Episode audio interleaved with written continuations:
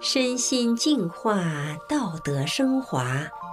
现在是明慧广播电台的修炼故事节目。听众朋友，你好，我是德明。今天和大家分享的故事是监室里的大合唱。今天要讲的故事比较特别，因为它发生在一个看守所的监号里。故事的主人公有一次被非法绑架进了看守所，然而几个月的非法关押之后，监号里的人却开始大声合唱着“法轮大法好”的歌曲，而其他监号里的人则边笑边吆喝，有时还热烈地鼓掌。这是什么情况呢？下面就让我们一起来听一听这个故事吧。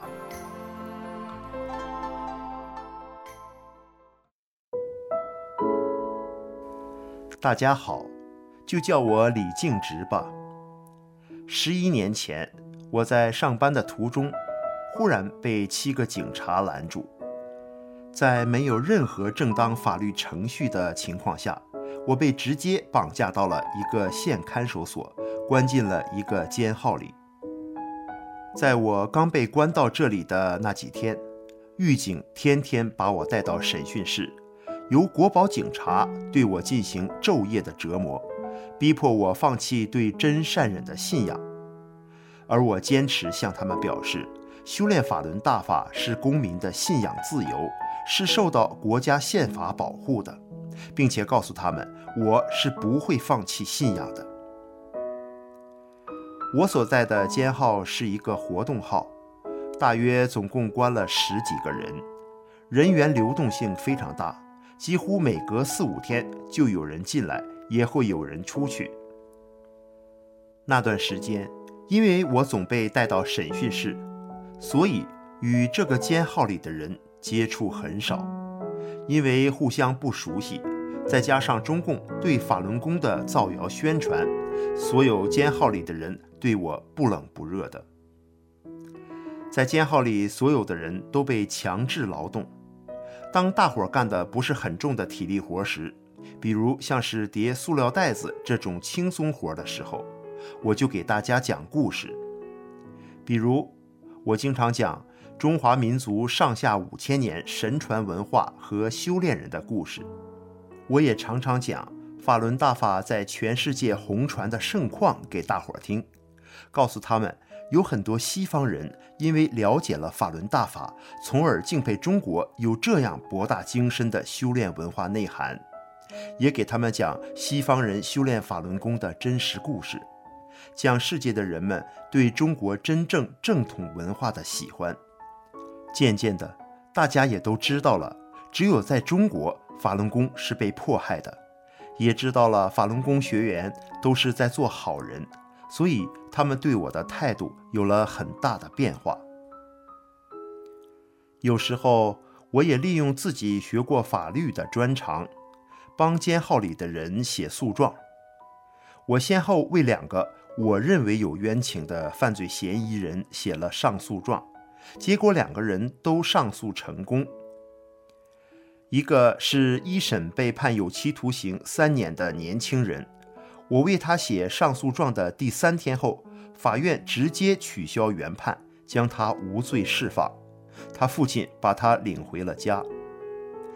另一个是被一审判了四年有期徒刑的农民，在我为他写了上诉状三天后，法院改判为只是罚金两万元钱，免除了牢狱之灾。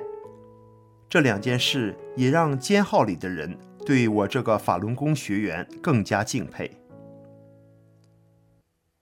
监号里有个眉清目秀的高个小伙子，他是因为偷汽油被抓起来的。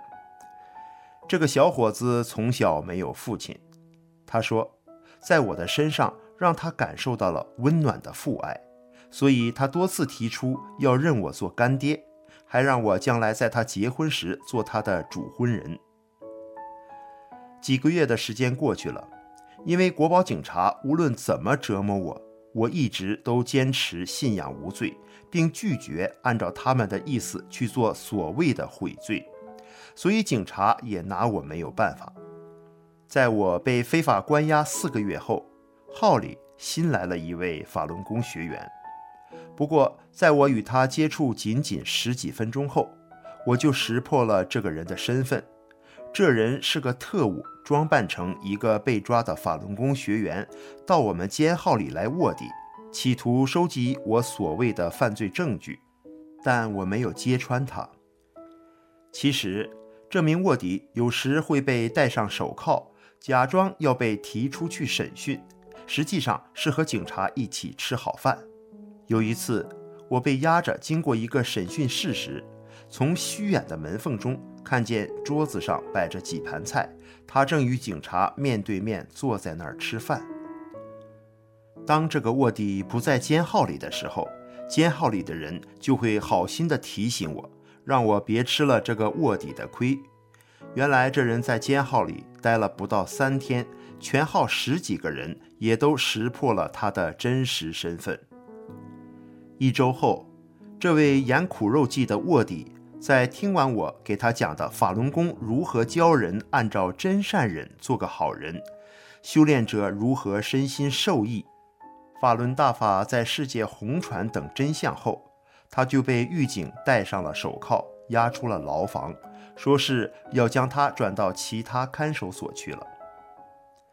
尽管监号通常来说是个阴暗、让人难过的地方。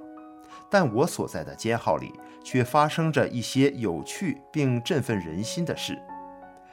有一段时间的晚上，监号里的人每天晚上都要被强迫加班干活，因为任务重，几乎每天都要干到凌晨。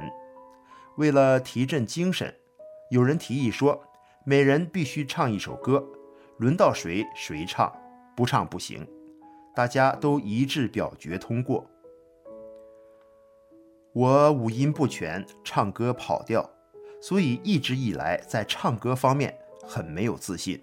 合唱还能跟着别人哼哼，自己从来没有独唱过。轮到我唱时，我反复解释，我五音不全，没单独唱过歌，就免了吧。可十几个人不依不饶，非要我唱。我当时想，自己为了坚守信仰。告诉人们法轮大法是正的，真善忍是好的，甚至为了讲句公道话，可以舍生忘死，还有什么必要顾及什么唱歌五音不全的面子吗？于是，我高声地唱了一曲《法轮大法好》，与其说是唱，不如说是喊，我几乎是扯着嗓子喊完的，结果众人一反常态，高喊好。好好，并且长时间热烈鼓掌，还要我再来一首。我几次谢绝，但是大伙热情鼓掌，非让我再唱。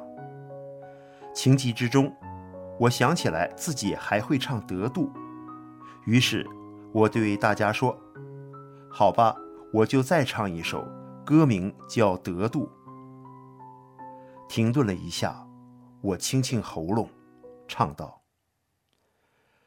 落入凡间深处，迷失不知归路，辗转千百年，幸遇世尊普渡，得度，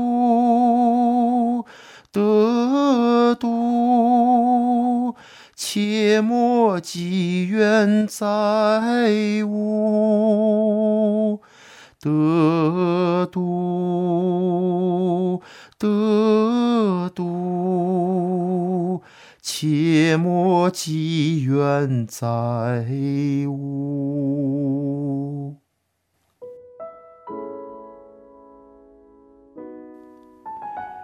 这一次，我尽量注意自己的吐字清晰，并用柔和的音量，完整地把这首歌唱了下来。可能是美好的歌词触动了他们，这回他们诚挚地鼓掌，齐声高喊：“好，好，好啊！”有位被关押在这个监号的广告公司小老板说：“这歌词写得太动人了。”接着，大家齐刷刷的都要我教他们唱这两首歌。看到大家这样的态度，让我很感动。于是我用心的一句一句的教他们唱。教了两个晚上后，全监号加上我在内，一共十八个人。除了监号号长怕惹事不唱之外，其余十六个人全都学会了这两首歌。第三天晚上，大家都说，每个人都要单独唱一遍，唱的不对的地方，大伙儿给纠正。大家轮流着，每个人都唱了一遍，然后我与监号其他十六个人一起高声合唱。法轮大法好，法轮大法好，法轮大法是正法，佛光普照。响亮的歌声传出很远很远。唱完了，大伙儿一起自己喊：“好，好。”那一个多星期的时间，几乎每天晚上。我所在的监号都要有半个小时的《法轮大法好》这首歌曲的大合唱。有好几个晚上，监号外面七八个监号的人顾不得发货验货了，都挤在一号牢房的窗口听，边笑边吆喝，有时还热烈鼓掌。我所在的监号都能听得到。奇怪的是，值班狱警。不管不问，经过监号窗口时，往往是笑着走了过去。想必他们大多也明白了法轮功是怎么回事，知道法轮功是教人向善、做好人的。